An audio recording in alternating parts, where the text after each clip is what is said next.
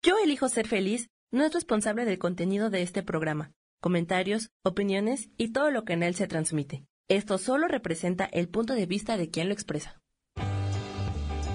Yo elijo ser feliz presenta.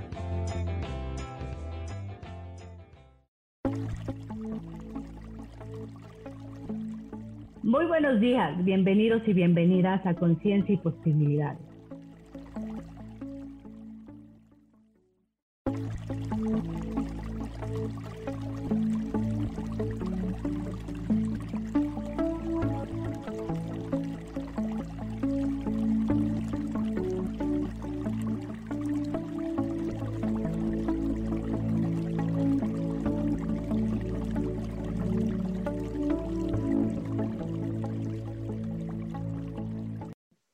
Bienvenidas y bienvenidos todos al nuevo programa. Eh, habíamos quedado la vez pasada de hablar un poco del karma, dharma y astrología, pero creo que el tema de astrología es bastante interesante y nos llevaremos un poquito de tiempo. Eh, Fer, ¿cómo estás? Bienvenida. Hola, Leana, ¿cómo estás? Yo encantada de estar acá compartiendo contigo este ratico. Y sí, quedó pendiente ese tema y bueno, hay muchos otros que, que vendrán en el camino. Y hoy, mm, sí, astrología es el que, el que viene y acá Eliana es la dura en el tema. Entonces, cuéntanos eh, cómo es tu experiencia, cuéntanos un poquito qué es realmente la astrología. Pues yo, eh, claro, creo que muchos hemos escuchado acerca de, pero lo más cercano también de eso es la, uno, lo de los signos zodiacales, ¿sí? Y eh, la influencia de los planetas, eh, que hay, bueno, una cantidad de temas alrededor de eso, pero cuéntanos un poquito qué es la astrología, por favor. Yo tengo contacto con la astrología desde muy pequeña. En mi familia siempre les gustaban los temas esotéricos eh, y siempre hubo mucha búsqueda. Yo me acuerdo que a mí me leen mi primer carta astral, me explican a mi nivel porque yo era muy pequeña, yo tendría alrededor de 12, 13 años cuando yo empiezo de lleno y yo empiezo mis estudios astrológicos a partir de los 16 años. Cuando yo empiezo a estudiar esto, Fer, este, no se estudiaba como actualmente se hace. Actualmente se hace en un tema de trabajar en interno, la conciencia, con todas las herramientas que te da la astrología. Este, este, eh, yo lo empiezo a estudiar de un, tema muy predictivo, ¿no? Empieza a ver, este, porque así se trabajaba anteriormente. Yo tengo 51 años y entonces en ese entonces Tutankamón gobernaba Egipto, ¿no? y entonces, de a como yo lo estudié a cómo es ahora es totalmente diferente de cómo se trabaja y la verdad es que yo creo que el tema que ahora trabajan los astrólogos es una cosa hermosísima porque te trabajan el tema de la conciencia, ¿no? Básicamente. Astrología viene de los vocablos griegos, que es la ciencia de los astros. Eh, un poco de historia, todo está relacionado con la mitología en el tema griego, o sea, las comparaciones de los planetas con el tema griego es muy parecido a cómo es cada planeta. Y es, este, esto se estima que tiene milenios que se estudiaba, de hecho las grandes escuelas griegas y romanas lo tomaban como una ciencia, pero cuando entra la, la astronomía, la física, la hacen a un lado. Para mí, mi punto muy personal son cálculos matemáticos exactos, porque la astrología se basa en cálculos matemáticos exactos. Tú puedes hacer cálculos matemáticos exactos y hasta sacar ciertos días a ciertas horas, es tan exacta es, esta corriente que puedes detectar ciertas cosas, ¿no? O sea, ya son pasos muy avanzados, estoy hablando de cosas muy avanzadas, y que estudia, pues, es la, el movimiento de los astros y, cómo influyen este, en nuestras vidas día a día, ¿no? Este, personas como Julio César, Napoleón, Hitler, Churchill, Nixon, este, este, consultaban astrólogos para, hacer gran, para tomar grandes decisiones, ¿no? Que tú dirías, pero esa gente, ¿cómo era que, pues que consultaba astrólogos? Pues aunque ustedes no lo crean, consultaban astrólogos y de alguna manera actualmente se sigue haciendo, los, las personas que se dedican al tema del campo, este, también trabajan mucho el tema de las lunas, porque las lunas son muy importantes. Ya hablaremos, entraremos de lleno en el tema de las lunas. Y esto va acompañado de los signos del zodiaco, que es una elíptica imaginaria que existe, que existe en, el, en el cielo, que se compone de 12, de 12 signos, de 12 signos y cada signo representa ciertas cosas, ¿no? Un horóscopo en reposo se llama, empieza en el signo de Aries y termina en el signo de Pisces. También yo he tenido muchas, o sea, he, oído a mucha gente que te dice, ay, es que a mí no me gustan los Pisces por decir algo, porque son incoherentes y son muy, este, y siempre están tirados al drama porque les da mucha, este, ¿cómo se llama? Porque les dan muchísimas depresiones yo siempre he visto que los signos no son ni buenos ni malos, tienen características de todas, como todo tiene características de todo y bueno, lo tenemos que trabajar, ¿no? Ok, Eliana, perdóname. Y eh, yo he escuchado que también hay diferentes tipos de astrología. O sea, como esa clásica, otra que alguna vez escuché como védica o así como diferentes escuelas. Sí, hay astrología maya, la astrología maya. En México hay una escuela impresionante que te enseña astrología maya. Yo la que conozco es la escuela que está. ¿Y de ahí sale el, calendario maya?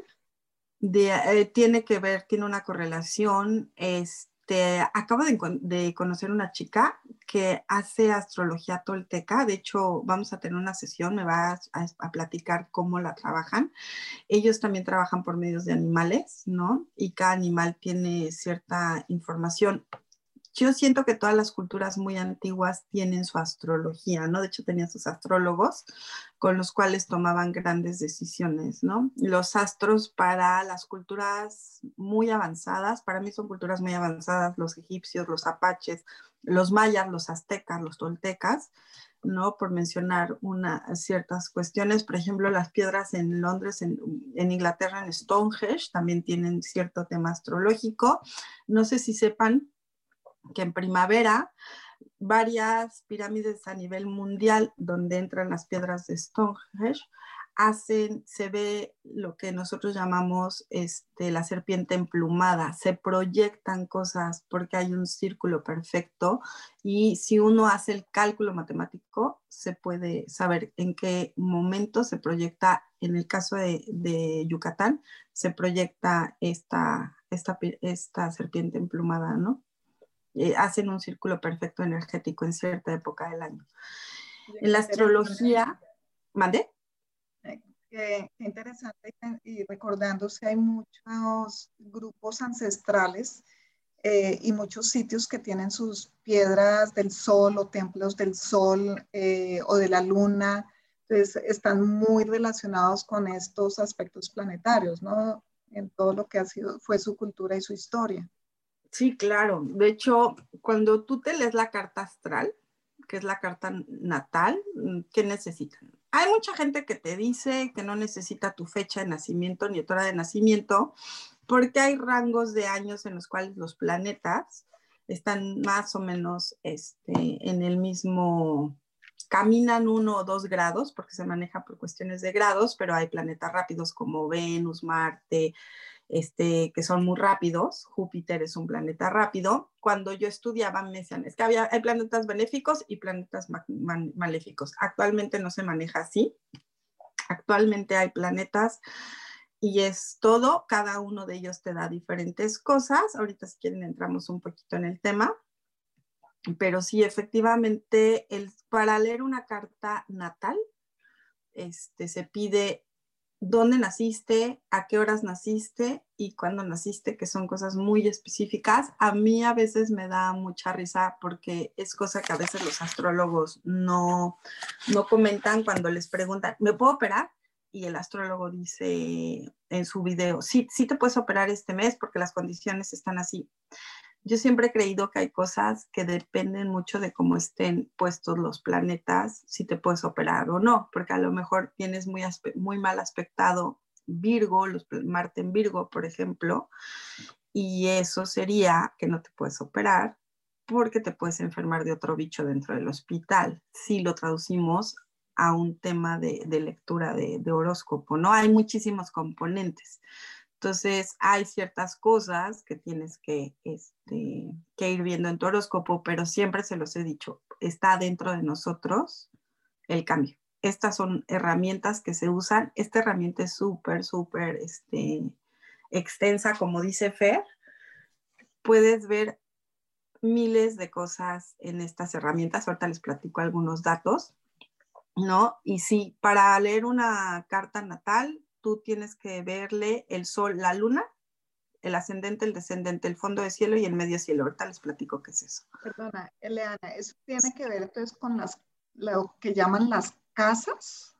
Sí, sí, Fer, hay 12 casas, pero si quieres les platico un poco de los signos van por 30 grados, forman una elíptica perfecta de 360 grados y cada signo va de cierta fecha a cierta fecha. Por ejemplo, Aries va del 21 de marzo al 19 de abril, eh, un Libra va del 23 de septiembre al 22 de octubre, un, un, Acuario va del 20 de enero, la gente que cumple años del 20 de enero al 18 de febrero este, es Acuario, también recordemos que el horóscopo chino se rige por animales y es súper interesante el horóscopo chino, ¿no?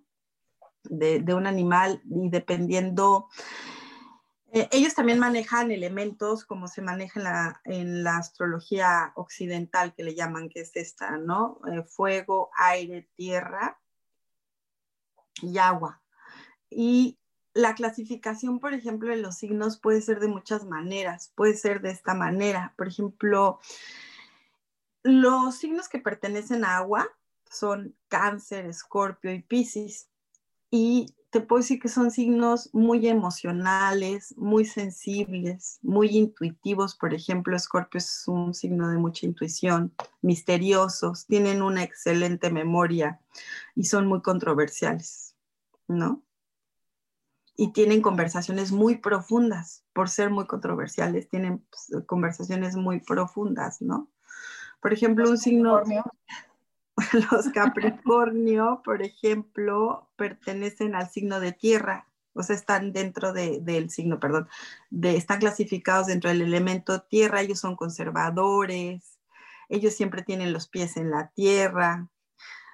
Eh, son realistas, o sea, ellos nunca te van a decir, ay, no, es que, este, nunca van a, a, decirte cosas irreales, ¿no? Como te lo podría decir a lo mejor un Libra en un tema de muy soñador, ¿no? O un acuario, un acuario, nosotros como acuarios, yo soy acuario, este, somos muy soñadores, ¿no? Y luego andamos ahí futureando, tarugada y media, ¿no? bueno, yo, yo, yo acuario, yo. Bueno, y Eliana, y, esto de los ascendentes, porque, o sea, tú me corregirás que he escuchado a veces están los signos, pero esa parte de la personalidad, de cómo, cómo se mueve más la persona o se muestra, tiene que ver con el ascendente. ¿Y de dónde sale? si el, ascendente, o sea, aquí lo que se determina es tu signo del zodiaco, es cuando naciste, este, eres Capricornio, Fer, ¿no? Yo soy Acuario, por ejemplo, pero se hace un cálculo, ¿no? Donde está el ascendente y el ascendente es cómo te ve la gente. Tus características de cómo te, te ve la gente, ¿no? Por ejemplo. No como Sí, cuando naces, este, es cómo nos comportamos, es tu vitalidad, es tu energía, es tu estado de salud. También podemos ver en el ascendente el estado de salud. Es lo que llaman los astrólogos la casa 1. El horóscopo está dividido en 12 casas y cada casa tiene 30 grados, como les comentaba. Y dentro de cada signo hay 10 grados, o sea, hay 30 grados y hay 10, 10 y 10. Se llaman decanatos cada 10 grados es un decanato, porque tú podrás ser a lo mejor un, un este, un, un este, un Leo del primer decanato, ¿no? Perdón, pero el decanato cada 10 grados serían días. Por ejemplo, si son, es el signo, sea, los primeros 10 días sería el decanato. Exacto, o sea, un Leo puede ir del 22 al 31 de julio, por ejemplo, ¿no? Pero ese, ese Leo es diferente al que nace en el tercer decanato, o sea, tienen peculiaridades diferentes, que nace del, 20, del 12 al 22 de agosto. O sea, son total, o sea, tiene diferentes características, porque un Leo del primer decanato es fuerte, es orgulloso, es dinámico en el trabajo, es constante y es muy perseverante. Y lo que tiene un Leo en el tercer decanato, por ejemplo, es que pues en un encanto muy especial, los Leos son muy, muy, pues muy esplendorosos. Así es el signo, o sea, el signo es fuerte, tiene magnetismo con las personas, es esplendoroso, llega a ser autosuficiente, a veces llega a ser egocéntrico. Eh, a eso sí les canta, eso sí se cantan la de qué bonito, qué bonito estoy, ¿no? Yo siempre he pensado que los leos eh, son como, bueno, como dicen, el, león, el rey de la selva, ¿no? Como los reyes del zodiaco, o sea, como que la tiene más fácil, como que les va súper bien, algo así. Son muy majestuosos, ellos son muy majestuosos. Pero un leo del tercer decanato, por ejemplo, es detallista, es muy arduo en su trabajo, es, muy cuchillito de palo, ¿no? Eh, combina mucho la creatividad con lo lógico, cuando los leos son muy lógicos. Eh, siempre van a sentar bases sólidas. Lo que un leo del segundo decanato que va del primero al 11 de agosto es alegre, es lidernato, transmite mucha fuerza, mucho poder, ¿no? Son empáticos con sus semejantes. Los leos no son empáticos por lo regular con sus semejantes. Entonces, aparte de que tú tienes una naturaleza como signo, ¿no? Tienes una naturaleza dependiendo del decanato en el que naces, o sea, dependiendo de los grados en los que naces, ¿no? Eso también determina mucho tu, este, tu forma de ser, ¿no? De hecho, llega a haber situaciones en las que tú puedes ver una persona y cuando son astrólogos que, que tienen mucho el conocimiento de verte, te pueden decir, mira, tienes el Urano aquí porque tienes las manos huesudas y te empiezan a definir y el Júpiter porque estás gordito, porque Júpiter es temas de gordura, sobrepesos, pero depende de dónde lo tengas aspectado, porque Júpiter también es tu brillo profesional, por ejemplo. ¿no? Pero va combinando con la casa 10, por ejemplo, que es el brillo profesional, ¿no? O sea, hay muchos factores que implican muchas cosas, en, en este tema, ¿no? Qué interesante, sí, porque uno normalmente, bueno, eh, se acuerda del zodiaco, pues que uno normalmente sabe que tiene un signo, eh, de vez en cuando llega el horóscopo por ahí para que lo lean, pero tiene una influencia grandísima. Entonces, no solo es el, o sea, tienen esa, mm, esos decanatos, eh, los planetas sean eh, la parte de que sean de, elementos, o sea, tierra, agua, fuego. ¿Y hay alguna otra tipificación con respecto a los... ellos, o sea, los signos tienen innumerables tipificaciones pero bueno, les estoy hablando un poco de las más sencillas porque luego te los pasan en australes, o sea, pero ya son cosas muy específicas. Por ejemplo, no sé, mucha gente ha oído del tema de cuando son los signos fijos, cardinales, ¿no? O mutables, ¿no? ¿Qué es eso? Me van a decir, ¿qué es eso? Bueno, los cardinales, los signos cardinales que son cáncer, libre, libra, Aries y Capricornio, que ahorita son los signos que estamos viviendo un cambio de energético. Eh, si lo vemos desde el tema de la era de Acuario, entramos en diciembre en la era de Acuario, estábamos viviendo la era de Pisces, pero ya con tintes de era de, Acuario, ¿no? Este, que se vive cada X tiempo. Eh, son los signos que están más afectados, o sea, y me vas a decir, ¿por qué? Bueno, pues porque todos los planetas están haciendo aspectos, se dice, en esos signos. ¿No? Entonces, por eso la gente te dice, no, es que este, es yo, por ejemplo, yo tengo un hijo Libra, ¿no? Y este, y yo veo algunas cosas, o tengo unos amigos, unos, tengo un amigo que es Capricornio, hijo está súper enojado, todo el tiempo está enojado, eh, todo el tiempo, ahora, está en el tema de mucha restricción, ¿no? es que depende, depende cómo.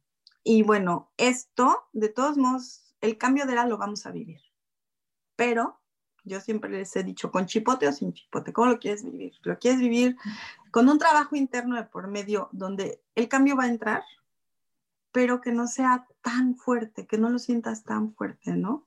Y el cambio interno es del tanto lo que hemos hablado, Fer, tú y yo, de, del trabajo interno que se hace, de, entrar en conciencia y que todo el mundo te dice, Ay, sí, pues para ti es bien fácil. No, no es fácil, ni para Fer ni para mí creo que son fáciles, ¿no? Porque vivimos las mismas cosas que vive la gente, ¿no?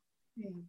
Eliana, con lo que tú dices, quiero hacerte una pregunta eh, específica, dos, eh, de hecho, en este momento. Uno dice, estamos entrando a la era de Acuario. Yo estoy escuchando el tema, estamos entrando a la era de Acuario desde hace mucho tiempo. Entonces, uno, eso. Y dos, ahorita que decías, bueno, cardinales, eh, mutables, que falta explicar un poquito los mutables, pero en ese mutables, independiente de esa clasificación, se pueden hacer cosas para cambiar esa, esa tipificación, esa, eso, esa estructura que marcan los planetas. Sí, claro, cada aspecto en tu horóscopo, bueno, ya que te leen la carta natal, que es lo que de por vida traes, ¿no? Este, en una carta natal se puede saber hasta qué color tienes de ojos. Es así de exacto. O sea, la exactitud en una carta es impresionante. Sé que no la manejan ahora sí, sé que la manejan ya de manera muy terapéutica. Este, a mí sí me enseñaron a hacer todos esos cálculos. Les digo que yo tengo muchísimos años estudiando astrología, lo he dejado, he vuelto a retomar mis estudios, lo he vuelto a dejar pero este, es más, tú puedes hacer cálculos para, pues, por ejemplo, para cerrar un negocio, para ver cómo te va a ir y todo. Actualmente no se maneja así, actualmente esto es muy, muy terapéutico, el tema, o sea, porque dentro de la carta, cada año vives una cosa que se llama revolución solar, donde se te calcula un horóscopo ¿no? Y vamos viendo qué aspectos, pero este horóscopo solar se empalma con tu horóscopo natal para ver qué aspectos hacen los planetas en tu horóscopo natal sobre tu horóscopo solar. Por ejemplo, yo el año que entra tengo una infinidad de, cuadraturas, se dice, que anteriormente había aspectos positivos y aspectos negativos, y de los aspectos negativos más terribles eran las cuadraturas pero yo estoy trabajando para ver qué es lo, todo lo que tengo que trabajar todo el año que entra, mi trabajo interno que tengo que hacer para ir superando energéticamente esto y aparte con método Yuel les puedo decir, ¿verdad Fer? Que nos podemos borrar este, las energías planetarias la influencia de las energías planetarias. Entonces ahorita estoy empezando a prepararme unos borrados y unos fortalecimientos para estarlos trabajando antes de que venga mi cumpleaños. Ahorita les platico un poco de cómo se trabaja en el tema del cumpleaños, ¿no? Cuando estudia de cumpleaños.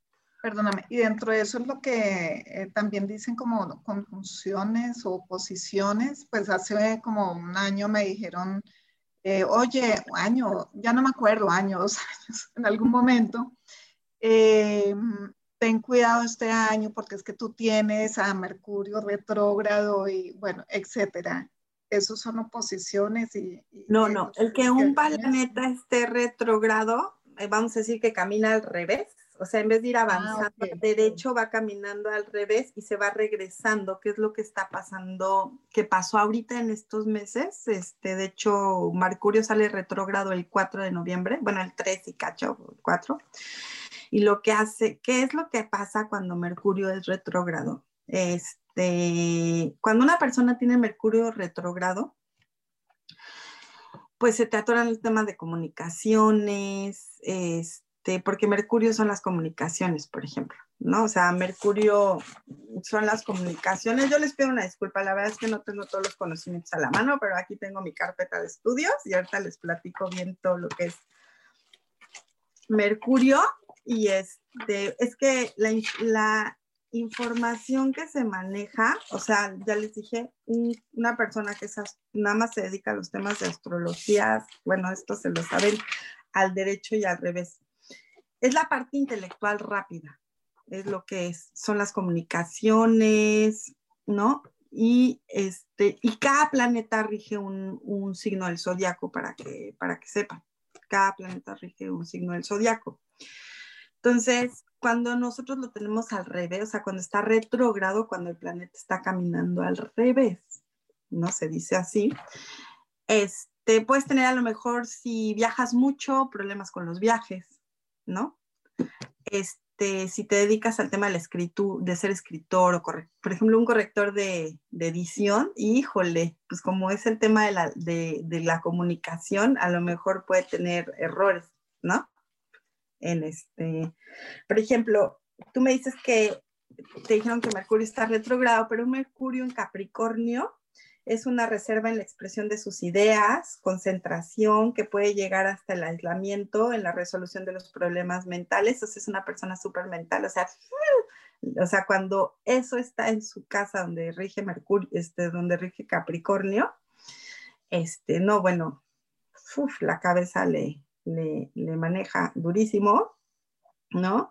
Su precisión, su minucidad este, de pensamiento lo hacen prudente en sus relaciones laborales, su ambición mental unida a la sagacidad de observación le hace concentrarse pragmáticamente en la realidad hasta dominarla, o sea, no sueltas un tema hasta que no lo tienes totalmente en control, ¿no? Este, sus relaciones fraternales están, él se siente responsable de toda la gente alrededor de él, ¿no? Es, no dan una idea por perdida cuando su orgullo está puesto a prueba, siempre van a tener una resolución impresionante y sus jerarquías estructuradas mentales son la gran ayuda de su trabajo, o sea, no son nada flexibles. Trabajar con un Capricornio no es nada fácil porque no son nada flexibles, son muy detallistas, son muy perfeccionistas, ¿no? Son muy celosos, son celosos. Cuando tienen una relación en la cual tienen aprensión son celosos cuando están comprometidos con la relación.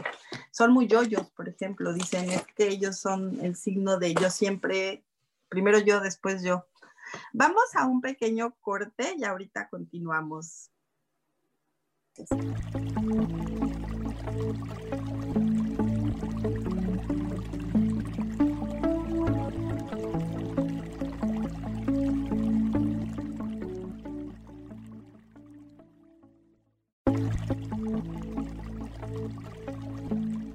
Regresamos a Conciencia y Posibilidades.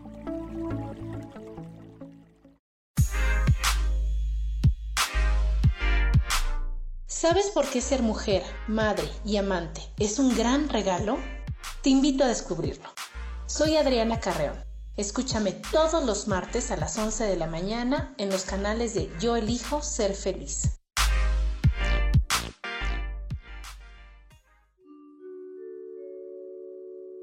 Hola, soy Gracie.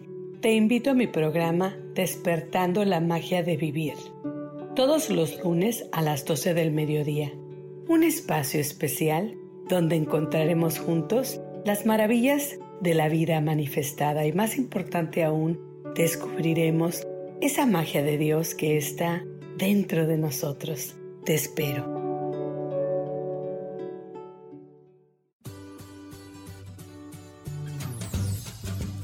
¿Y por qué hoy no? ¿Y por qué hoy no decides ser una persona diferente? ¿Y por qué hoy no te decides hacer ejercicio? ¿Y por qué hoy no le llamas? ¿Estás de acuerdo que es difícil a veces tomar decisiones? ¿Que no sabes qué camino tomar? Pues aquí en ¿Y por qué hoy no? Vas a poder tomar decisiones a través de las cartas del tarot. Sígueme en mi podcast ¿Y por qué hoy no? En Yo elijo ser feliz.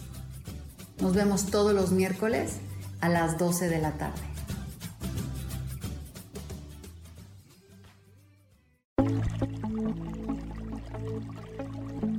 Ya estamos de regreso en Conciencia y Posibilidades.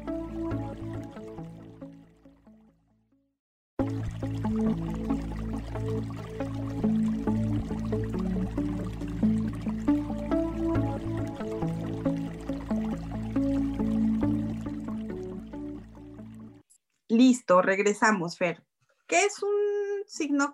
O sea, ¿qué, es un, ¿qué son los signos cardinales? Pues son Cáncer, Libra, Aries y Capricornio. Ahorita te toco un poco el tema de lo de la era de Acuario. Ahorita si quieren platicamos un poco. Los cánceres pues son emociones. El cáncer es muy hogareño, le importa mucho su familia. Son grandes madres y grandes papás, ¿no? Bien aspectados, como se dice, pueden llegar a ser maravillosos como mamás o papás. Los libras pues tienen una atmósfera social impresionante y son muy emocionales. ¿no? Los Aries, pues son de gente de mucho liderazgo, de mucha fuerza, de mucho empuje. Yo tenía un papá Aries, que era muy hacia adelante. Tú le preguntabas a él, ¿cómo estás? Y aunque le fuera mal, te decía, aquí a los tontos son los únicos que les va mal, ¿no? Aparte también tienen mucha grandeza. Los Aries son así grandes, son este, esplendorosos, como los Leo, ¿no? Yo nunca, yo siempre he dicho que no hay un signo malo ni bueno, simplemente tenemos características diferentes. Los Capricornio, bueno, pues les gusta mucho usar y controlar el ambiente material, ¿no? Se mueven sobre eso, pero es así, su, así es su naturaleza del signo. Un fijo, eh, espero que nadie se sienta aludido, son los chismosos, son los comunicativos, son los que van y dicen las cosas, que son los Leo, los Tauro, los Acuario y los Escorpio. Déjenme decirles que ya tengo un esposo Leo, que es una tumba, una tumba. Le puede contar el chisme que sea y no te suelta prenda de nada. Le cuesta, por ejemplo, a los leos adaptarse a su comportamiento, a las circunstancias. Les cuesta mucho adaptarse. Un Tauro se define por como siempre quiere ser el principal en el grupo, porque los Leo, los Tauro, los Acuario y los Escorpios son los fijos, o sea, son los signos fijos en esta categoría. Los Acuarios suelen quedarse atrapados en su imagen negativa. Somos bien tercos y cuando te pesca algo negativo, ahí estás duro y dale por la misma terquedad. No, no, no ves, estás ciclado, no quieres nada, ¿no? Y los Escorpio en este caso son los emocionales de esta de, aquí, de, los mutables, los fijos y los cardinales. Y los mutables son Virgo, Géminis, Sagitario y Piscis. Ellos son los que mandan en estas categorías. Ellos son los que dicen qué se va a hacer. Un Virgo domina mucho su entorno. Un Géminis tiende a cambiar el rumbo de opinión con bastante facilidad. A mí siempre me dijeron que los Géminis son muy cambiantes y sí, porque tienen dualidad. El signo tiene una dualidad no porque sean gemelos, sino simplemente el signo es dual. Y mm, ahora, que repasé mis apuntes, te dicen que son los enemigos inesperados. Nunca vas a saber cómo van a actuar. Y sí es cierto, un Géminis cuando esté enojado, ay, jole, mejor no. Como los escorpiones, los escorpiones son muy vengativos. Los escorpiones nada más estaban viendo en dónde para ñécale, ¿no? Son muy pasionales, ¿no es cierto? Y porque son muy pasionales. Dicen, nunca me ha tocado, ni me va a tocar porque yo tengo un esposo Leo ya, pero... No, pero pasional en, todo, no solo... También a nivel sexual, pero en todo lo que hace. Sí, o sea, eh, eh, el signo escorpio engloba todo lo pasional, pero dicen que como amantes son así de los mejores que hay. Y ahorita les platico qué le tienes que ver a alguien que te gusta, que es hombre o mujer. Ahorita les digo qué que, qué aspectos en una tienen que ver. Y un piso le cuesta mucho trabajo adaptarse y son muy incoherentes. Y las palabras claves en los signos son Aries, soy pionero. Tauro, trabajo. Géminis, comunica. Cáncer es la fecundidad. Ellos siempre están en el tema de la familia. Un Leo es el triunfo, el éxito, el logro. Siempre los vas a ver. Yo he tenido amigas Leo que están así, que son súper exitosas. No porque seas Virgo no vas a ser exitoso, pero son características muy puntuales de los signos. Un Virgo, el orden. Yo particularmente me cuesta trabajo llevarme con los Virgos por el tema, pero ahora tengo una amiga Virgo que es, si tú la ves, no, bueno, es otra cosa, es, es diferente, o sea, no parecería Virgo, parece Aries por ejemplo, ¿no? Los escorpios es energía, ellos son energéticamente fuertísimos. Eh, un capricornio es yo uso, un acuario es siempre sabe, y un piscis es un sacrificio, ¿no? Las casas... Perdóname un segundito. ¿Y qué tan cierto es? Pues alguna vez me dijeron eso, mira el animal o lo que representa, por ejemplo, la balanza de eso, y según esas características también podrás caracterizar el, el signo. Por decir un Tauro, que es el toro, eh, que es terco, que es como de la casa, que tiene cositas así, o el Capricornio, que es la cabra, que siempre está subiendo. Y eso es cierto, Fer. Eso es cierto.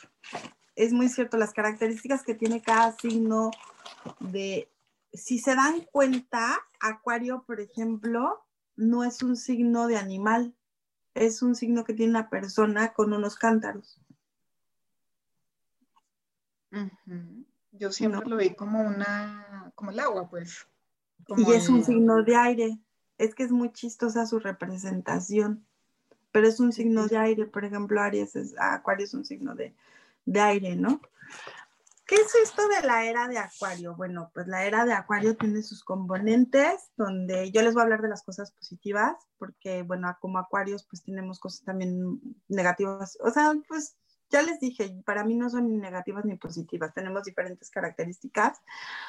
Estamos entrando a la era de Acuario. Em, se calcula que el 21 de diciembre entramos de lleno ya a la era de Acuario y todo esto que hemos estado viviendo estos años ha sido el acomodo a entrar a esta era y todavía, bueno, dicen que van a pasar siete años más para que nos, nos acabamos de acomodar. Pero esto no es porque ya entramos a Acuario y ya nos acomodamos, no.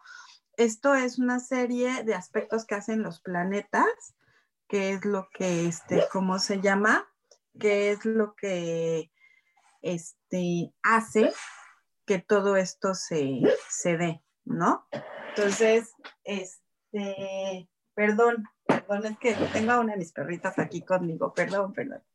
Es una de mis niñas que tengo. ¿Qué trae la era de acuerdo? La era de acuerdo trae miles de cosas. Este, trae un avance tecnológico impresionante porque es parte de lo que da Acuario, ¿no? Este, trae una forma distinta de espiritualidad, ¿no? Trae una forma distinta de ver el tema de las relaciones y la pareja, porque los acuarios somos una gente muy libre, somos muy lógicos, somos poco cariñosos, ¿no? Este, porque así es su naturaleza. ¿No? Eh, trae mucho tema de que se acabe el régimen nuevo y entre el régimen, que se acabe el régimen anterior en el tema de cómo es la economía de los países y entre un régimen nuevo, un crecimiento nuevo. Eh, algo que yo le he oído a varios astrólogos que yo escucho, me gusta mucho escucharlos, es gente muy preparada porque para ser astrólogo no nada más es que haces cálculos de matemáticas, tienes que estar, por ejemplo, los que hacen astrología mundial, bueno, se tienen que comer las noticias todo el tiempo porque van viendo aspectos, ¿no? Porque hay astrología, astrología mundial que en alguna otra ocasión si gustan la tocamos, en esta ocasión no la toco, pero la podemos tocar si quieren, les puedo platicar que es cada casa. Y, este, y ellos tienen que estar, o sea, se tienen que, saben historia impresionante, fechas, días, porque por eso te dicen, por ejemplo, que la pandemia se da cada 20 años perdón, cada 100 años, cada 100 años se puede dar una pandemia, y sí es cierto, ¿no? O sea, si nosotros hacemos un cálculo de cuáles fueron las condiciones astrológicas de cuando la fiebre española ahorita, pues los aspectos de los planetas más o menos están parecidos. Lo que pasa es que cosas que se viven cada 100 años, cada 200 años o cada 20 años, ahora no las estamos soplando todas en el año. Yo me acuerdo mucho cuando decían, ay, los mayas, los egipcios que decían que se iba a desaparecer el mundo en el 2012. Ellos nunca nos dijeron eso. Ellos nos dijeron que nos preparáramos para vivir este cambio energético y que era prepararnos, era cuidar al planeta, era dejar de estarnos enjuiciando o haciendo cosas, pues sí, haciendo cosas como las guerras o estarnos, este, pues aplastando como humanos, ¿no? Yo tengo un, pensamiento muy particular que nosotros como especie humana que creemos que somos invencibles y que nada nos destruye y que tenemos derecho a destruir a todas las especies, ¿no? Pero yo particularmente porque a mí la naturaleza y el mundo me gusta mucho, ¿no? Yo hago muchas cosas para ecológicas para para ayudar al planeta y que es con un poquito con lo que yo coopero, Fer, en este planeta. Y ese es el cambio que nos hablaban los mayas, que nos hablaban los apaches, ¿saben? Los apaches tenían unos grandes conocimientos astrológicos. Es impresionante. Y yo ahora, yo que vivo en el extranjero, que vivo acá, no saben cómo tengo ganas de ir a conocer su cultura, porque aquí hay unos centros energéticos ceremoniales de ellos impresionantes que están resguardados, o sea, los puedes ver de lejos, te permiten, hay mucha lectura. Sé que en Arizona me platican que es impresionante y lo bonito que es conocerlos. Los egipcios también pronosticaron todo este tema que estamos ahorita viviendo y viene un cambio energético muy fuerte para todos nosotros y entonces si tú oyes un astrólogo te va a decir es que hay grandes conjunciones, hay tres conjunciones que es un aspecto que hacen los planetas, no no voy a entrar en detalles de qué hacen, pero por ejemplo, este año la gente ha estado como con mucha ansiedad y ha estado este, a veces hasta agresiva, ¿no? No sé si te has visto, yo casi no veo noticias, pero llego a ver a veces y te dicen, es que fulano le pegó a Sutana y las protestas, ¿no? Las protestas en pro de las mujeres, las protestas que solo maneja Venus, las protestas en contra de las injusticias, pero muchas veces estamos perdiendo el foco, ¿no? De las protestas. Sí, yo creo que como desde finales del año pasado hay unos temas de, protesta muy fuertes, pero Eliana, que es una conjunción, que es bueno, que estamos en, que ha habido unas conjunciones de varias planetas. Ok, son aspectos que hacen los, este, que hacen los planetas en las casas, ¿no? tú tienes un horóscopo y entonces los planetas están en ciertas casas, ¿no? Este, de hecho, déjenme, ah, mira. Este es mi horóscopo natal. No sé si se alcanza a ver. No creo que no se alcanza a ver por el fondo. Ah, sí, creo, ahí, ¿no? Este es un horóscopo, ¿no? Entonces, este horóscopo tiene los planetas, por ejemplo. Yo tengo el sol lo tengo en acuario porque soy acuario y el sol siempre va a estar puesto en donde naciste. ¿Ok? Eso determina que es tu casa uno. ¿Qué es la casa uno de nosotros? Pues es nuestra personalidad, es este, nuestro yo interno, es nuestro, nuestro, este, ¿cómo se llama? Nuestro ascendente, es nuestro carácter, es como somos, ¿no? Y por ejemplo, yo ahí tengo el sol. Luego viene la casa 2. Ahorita les platico los aspectos, que es una conjunción. La casa 2, por ejemplo, ahí te pueden ver tu dinero, tus pertenencias, tu expansión como humano, tu concretización en la vida, en la vida material, o sea, ¿no? Tu apego y desapego, es lo que ven en la casa 2. Por ejemplo, mi casa 2, como mi casa 1 es acuario, pues mi casa 2 es el siguiente signo, ¿no? que es Pisces, ¿no? Luego, por ejemplo, la casa 3, ¿qué, te ven en la casa 3? Te ven los hermanos, los primos, los colegas, tu medio ambiente, cómo te vas a desarrollar en tu medio ambiente, las comunicaciones, los viajes cortos, la capacidad de aprendizaje. Yo, por ejemplo, tengo dislexia porque tengo mal aspectado Mercurio, por eso tengo dislexia. ¿no? La casa 4, ¿qué te ven en la casa 4? Pues la casa 4 es el hogar, la familia natal, tu relación con tus papás, la imagen que tenemos de ellos, los bienes raíces, si vas a tener casas o edificios, eh, lo íntimo, tu infancia, tus raíces, tus tradiciones. Ahí es donde se trabaja todo el tema de mamá y papá. Ahí te, te dicen, en base a cómo tienes aspectado y si tienes planetas en esa casa, cómo puedes trabajar esa parte, ¿no? Así como en la casa tres tus hermanos, tus relaciones con, tus hermanos o con tus hijos, ¿no? En la casa cinco, por ejemplo, están los hijos, la relación que vas a tener con ellas, eh, tus noviazgos, cómo van a ser, tus placeres, tus especulaciones, tus amantes, tus proyecciones. En esa casa se puede ver si alguien tiene amantes. Pero depende pero depende de los aspectos que tenga o si puede tener amantes, ¿sabes? Oye, antes de que continúes ahí, entonces, tu pareja, tu esposo, ¿lo aspectaste antes de, elegirlo? No. ¿Sabes? Yo siempre supe que me iba a casar con, con una persona rubia, mi marido es rubio. Este, bueno, es güero de, de tez blanca, pero yo siempre supe que me iba a casar. Yo, yo sabía, como estaba aspectado mi Venus, que casar con alguien que fuera mi compañero de escuela, mi marido fue mi compañero de escuela, este, o con un vecino, eh, esas eran, la, o sea, no quiere decir que eso sea así de que fuerzas, ¿eh? o sea, acuérdense que eso lo podemos cambiar, pero particularmente yo iba a tener ese tema ahí, ¿no? Yo tuve un novio que quise mucho, mucho, ¿no? Fue mi primer novio, ya sabes, y el cuate era Capricornio, y yo, una, yo estudiaba, estaba todo lo que daba con la astrología. Yo me acuerdo que, que, él venía de una familia súper católica, entonces él no sabía que yo me, me, dedicaba a los temas esotéricos. Y yo le hice el horóscopo.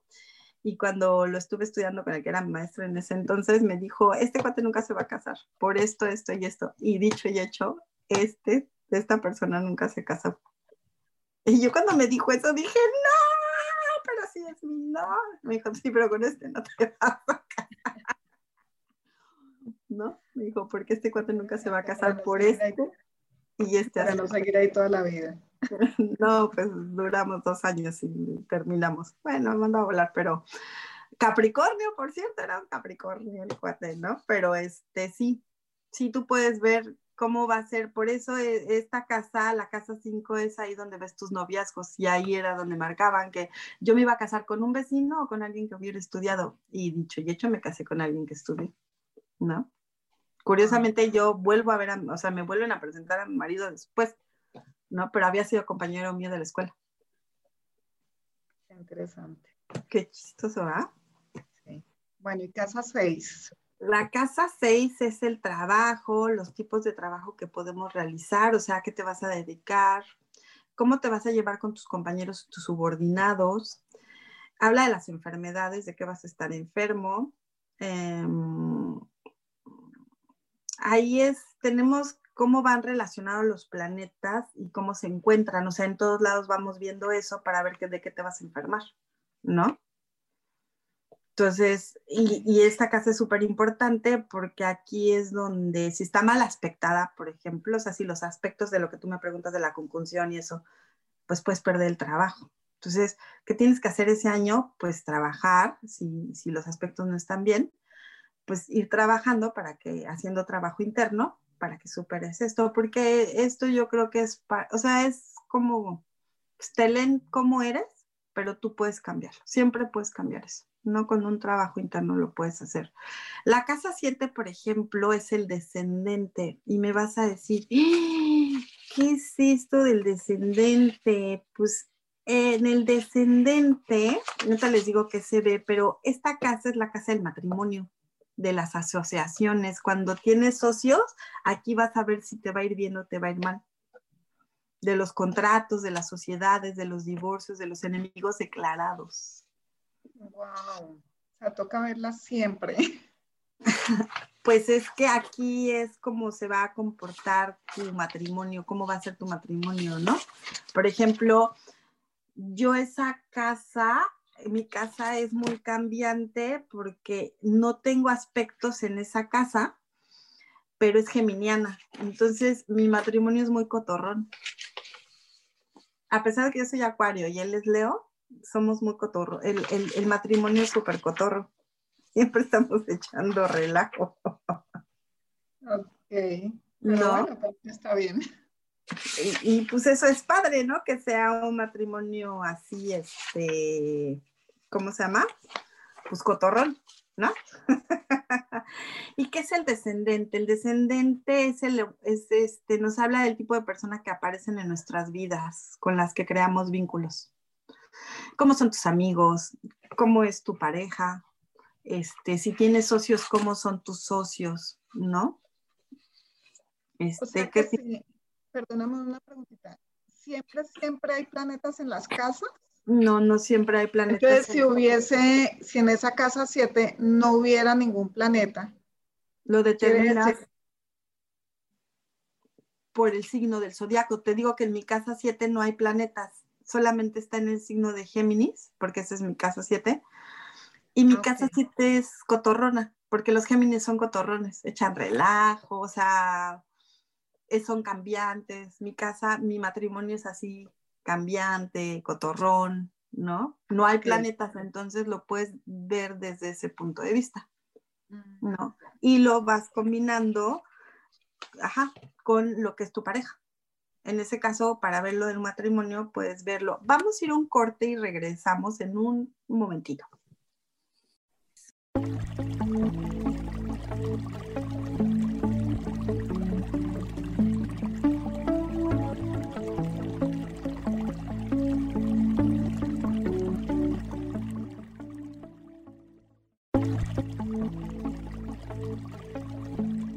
Regresamos a Conciencia y Posibilidades.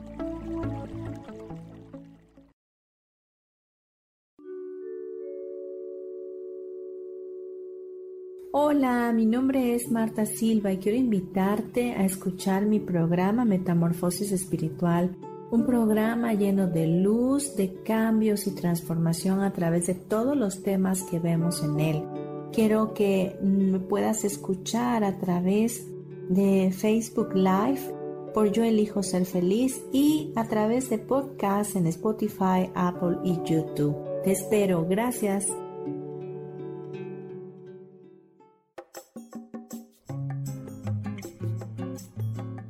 Soy Marta Cardona y te hago una invitación muy especial para que todos los miércoles me escuches a las 10 de la mañana hora de México en mi programa Viviendo en Equilibrio, donde te platicaré de temas sobre el feng shui de la forma, decoración y muchísimos otros temas de interés y crecimiento personal a través de mis propias experiencias.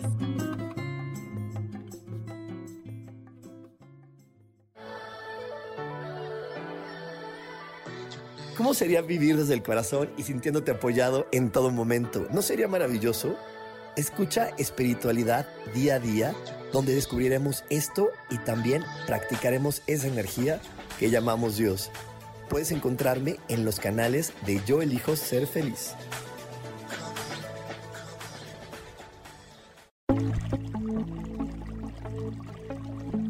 Ya estamos de regreso en Conciencia y Posibilidades.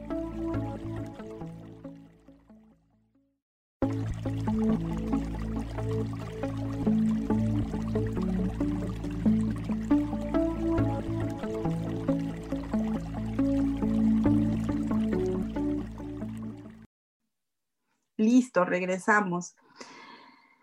La casa 8, por ejemplo, ahí puedes ver si te van a heredar. ¿Y qué te van a heredar? Pues puedes checar si te tienes que operar de algo, cómo está para que te operes. Es el dinero de tu, de tu pareja, o sea, de tu cónyuge. Es la sexualidad. Es como, como, ¿cuál es tu actitud frente al sexo? ¿No? Por ejemplo, la manera en que percibimos este, lo curioso, lo desconocido. Esta casa, aquí puedes ver cuando son como nosotros que tenemos capacidades psíquicas, aquí no la vemos, ¿no? Lo profundo, todo ese tipo de cosas se ven aquí. ¿Por qué lo tienes? ¿No? La casa nueva, por ejemplo, son los viajes al extranjero, si vas a viajar o no vas a viajar. Este, la religión, la filosofía, los asuntos legales, la ciencia, el poder judicial, los conocimientos superiores. La casa de los maestros espirituales es la casa nueva. Los maestros espirituales tienen componentes en estos, en estos horóscopos, como, como Jesús, como Buda, como Mahoma. Ellos tienen componentes especiales en su carta astral. Saben, yo una vez, uno de mis ejercicios era desarrollar la carta las hicimos esas cartas. Ahí por ahí deben estar guardadas. Algún día platicaremos de esas cartas maravillosas que ellos tenían. Por ejemplo, la casa 10, ahí que es el medio cielo, ahorita les digo que es el medio cielo, ahí este, ves tu profesión, tu reputación, tu éxito. Este, si si vas a pedir créditos, tus honores, tu vida pública, social, tu carrera, tu vocación. Ahí, te, ahí te dicen qué puede ser, a qué te vas a dedicar. Y esa casa es el medio cielo, porque un horóscopo se divide en ascendente, descendente, medio cielo y fondo de cielo, y es la casa 10, eh, es la culminación de las relaciones con las ambiciones, la vocación. O sea, en esta casa te ven todo eso, los propósitos, la dirección de tu vida, tu profesión, mm, cómo puedes producir dinero, porque pues está ligada a tu profesión, que no es la del dinero, ¿no? Y la casa 4, que es el fondo de cielo, ahí se ven tus sentimientos, qué equilibrado estás, cómo te perciben, cómo te percibes, eh, las raíces profundas, la herencia de la infancia, la educación, el medio ambiente. Aquí se ven como el tema ancestral, ¿no? La familia, el equilibrio, tu juventud, tus relaciones de papás e hijos, tu vida adulta, ¿no? Y aquí viene un tema donde siempre, siempre en un horóscopo se recibe, revisa el sol, porque es lo que implica lo, lo, lo masculino, el consciente, eh, el yo, como la personalidad, el ascendente, que ya les platiqué, es como es donde se determina la hora en que naces y cómo te comportas, cómo es tu vida, cómo es tu energía, tu salud, tu predisposición, todo eso. Y la luna, porque la luna representa la mamá y lo femenino. Entonces, cuando les guste una mujer, hay que revisar dónde tiene el sol para que sepan qué tipo de hombre les gusta ¿no? Y cuando te gusta un hombre, tienes que revisar dónde tiene la luna para que sepas qué tipo de mujer te, les gusta, ¿no? Y cuando te interese un hombre, hay que revisarles el Sol y el Venus para saber cómo son, ¿no? Y cuando te interese una mujer, hay que revisarles la Luna y el Venus vas a ver cómo son. Y por ejemplo, un hombre acuario, si te gusta un hombre acuario, pues son emocionales, racionales, no son muy cariñosos, son tranquilos o muy bulliciosos, depende del decanato. Les gusta mucho la novedad intelectual, los acuarios son muy intelectuales, siempre van, son muy, somos muy curiosos. Este, poco demostrativos. A mí a veces mi marido me dice, es que no nos demuestras cariño y yo digo, sí, tienen razón, ¿no? Porque somos muy lógicos. Eh, somos los eternos perfeccionistas. Mm, yo caía mucho en muchas tarugadas cuando trabajaba por este tema de, siempre tener el perfeccionismo, porque de alguna manera te autosaboteas, ¿no? Eh, estos hombres atraen muchas. Con todo eso es lo que, de donde también sacan estas relaciones de que si eres Capricornio, los hombres que te, que te convienen o con los que podrías eh, relacionarte de mejor forma son tales. No, no, no. o sea, los signos por naturaleza te podrían decir qué tipo de hombres, por ejemplo, son los opuestos. A mí me dicen, a mí me, a mí me hubieran, o sea, si el signo opuesto de Acuario es Leo en un zodiaco. Entonces, a, a, mí me convenía un hombre Leo, pero yo no me casé con un hombre Leo porque me convenía, yo me casé con un hombre Leo porque se me atravesó en el camino de mi marido, no, no es cierto. Este, es una historia muy curiosa que luego les contaré. Pero, este, este, pero el tema es que en este caso es, eh, o sea, hacemos, o sea, se hace la carta astral y en base a la carta astral se te dice qué tipo de hombres, porque hay que ver el Venus, el Sol, qué tipo de hombres este, son los que, que más convendrían. Las cartas astrales, las cartas natales y solares son como huellas digitales, son únicas, ¿no? Aunque seas gemelo la fracción de segundos te cambia. ¿No?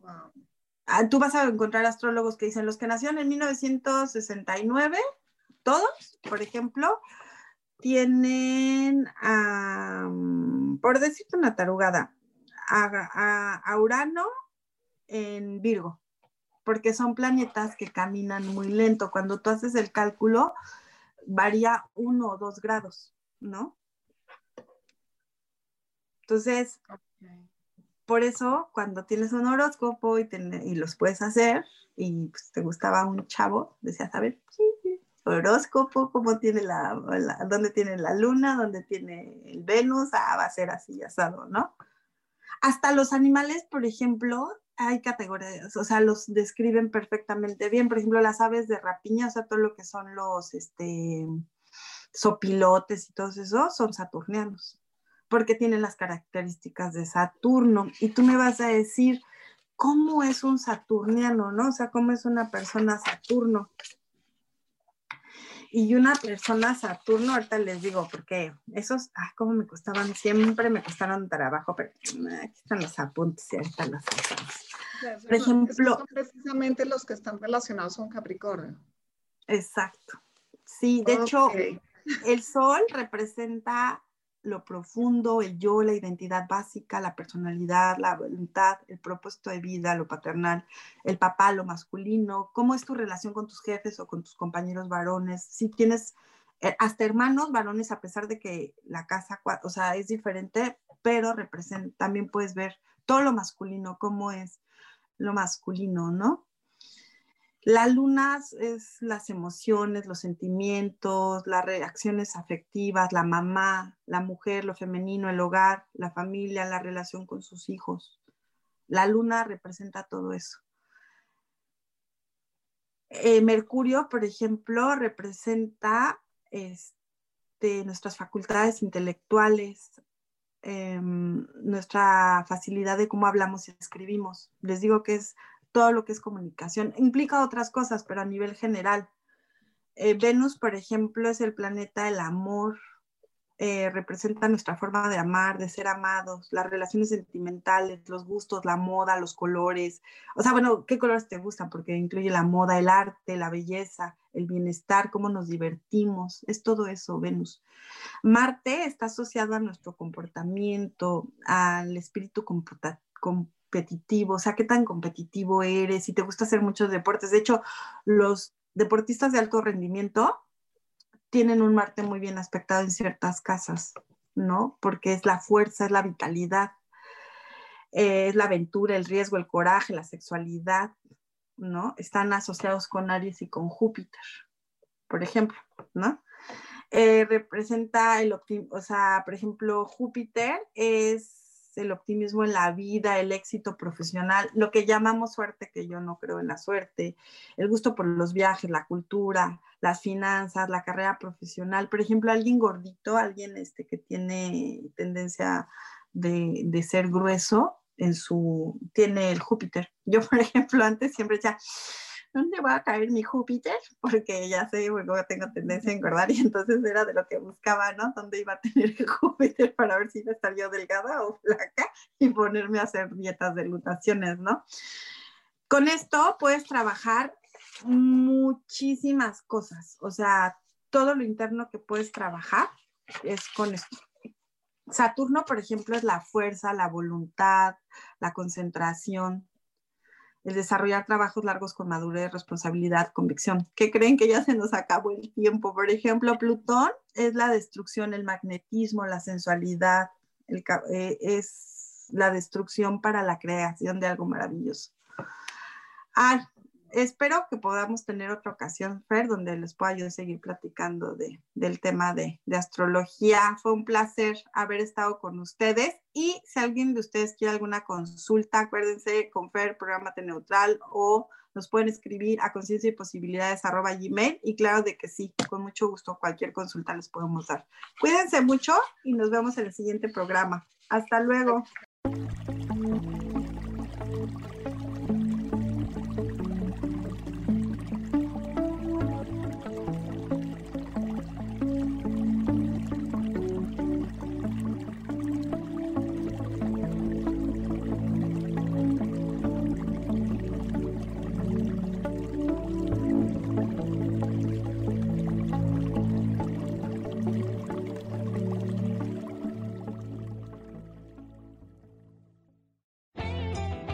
Ser feliz presentó.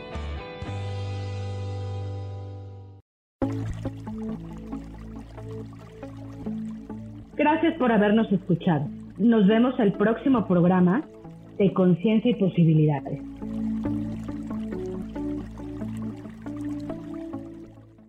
Esta fue una producción de Yo elijo ser feliz, derechos reservados.